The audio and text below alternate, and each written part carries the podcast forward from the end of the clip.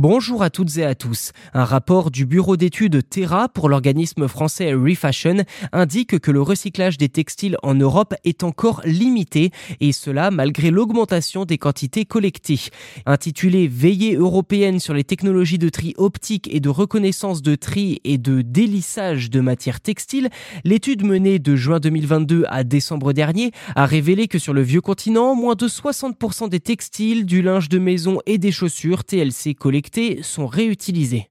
On peut se dire 60% c'est déjà pas mal, certes, sauf que d'après Refashion, seuls 4% de ces 58% plus précisément de textiles réutilisés en Europe le sont en France, notamment dans des friperies, et 96% sont exportés à l'étranger, surtout l'Afrique, qui, je cite, serait le premier destinataire des exportations françaises de textiles et chaussures réutilisables. Ensuite, ces textiles sont vendus sur des marchés de seconde main. C'est ainsi que le bureau d'études Terra a recommandé dans sa je cite, que l'exportation d'une partie des textiles pour recyclage et réutilisation soit plus restreinte à l'avenir.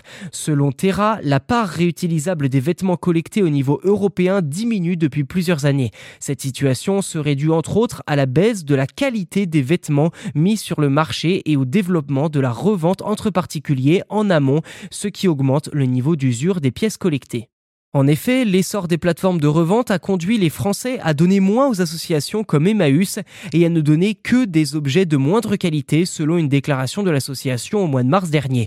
En Europe, ces textiles recyclés sont notamment réemployés en tant que matériaux non tissés pour le bâtiment, l'automobile, utilisé pour le rembourrage, transformés en chiffon à usage ménager ou industriel ou encore en fil pour de nouvelles étoffes.